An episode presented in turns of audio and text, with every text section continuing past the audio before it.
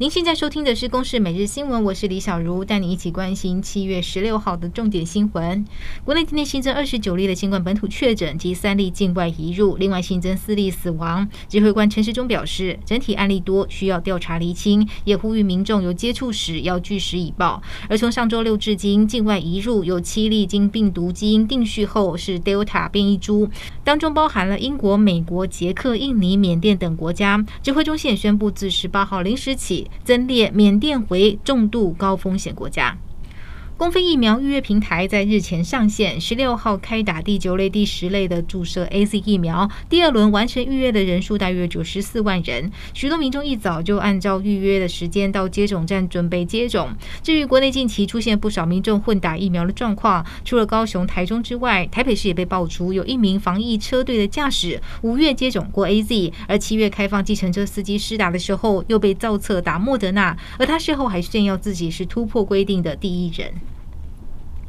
国内出现疫苗混打的状况，引发混打是否会增强保护力的讨论。台大公卫学院今天以西班牙的经验显示，先打 AZ 再打 BNT 疫苗，相对于只打一剂 AZ 疫苗，有较高的综合抗体保护力。而这项研究是否适合不同的种族，还需要国内的资料佐证。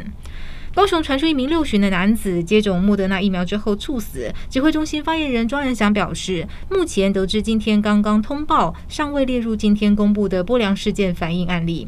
而新北市也传出有一名六十九岁的男子，十三号上午接种莫德纳返家正常，但却在七个小时之后全身无力，向家人求助，最后不治，目前尚未证实死亡和疫苗相关。前副总统陈建仁公布自己打到高端疫苗临床试验的安慰剂，也引发在野党质疑为何可以提前解盲。高端疫苗今天发出声明表示，在不影响主试验的执行之下，已经新增了延展性试验，并且自七月起由试验中心主动联络受试者，询问参加延展性试验的意愿。若受试者愿意加入，则会进行个别解盲。由于陈建仁决定继续参加补施打疫苗的延伸计划，因此可以进行个别解盲。世卫组织秘书。组长谭德赛十五号承认，要排除新冠病毒是实验室流出的可能性，目前言之过早。他也要求中国要更透明一些，让科学界得以研究病毒的起源。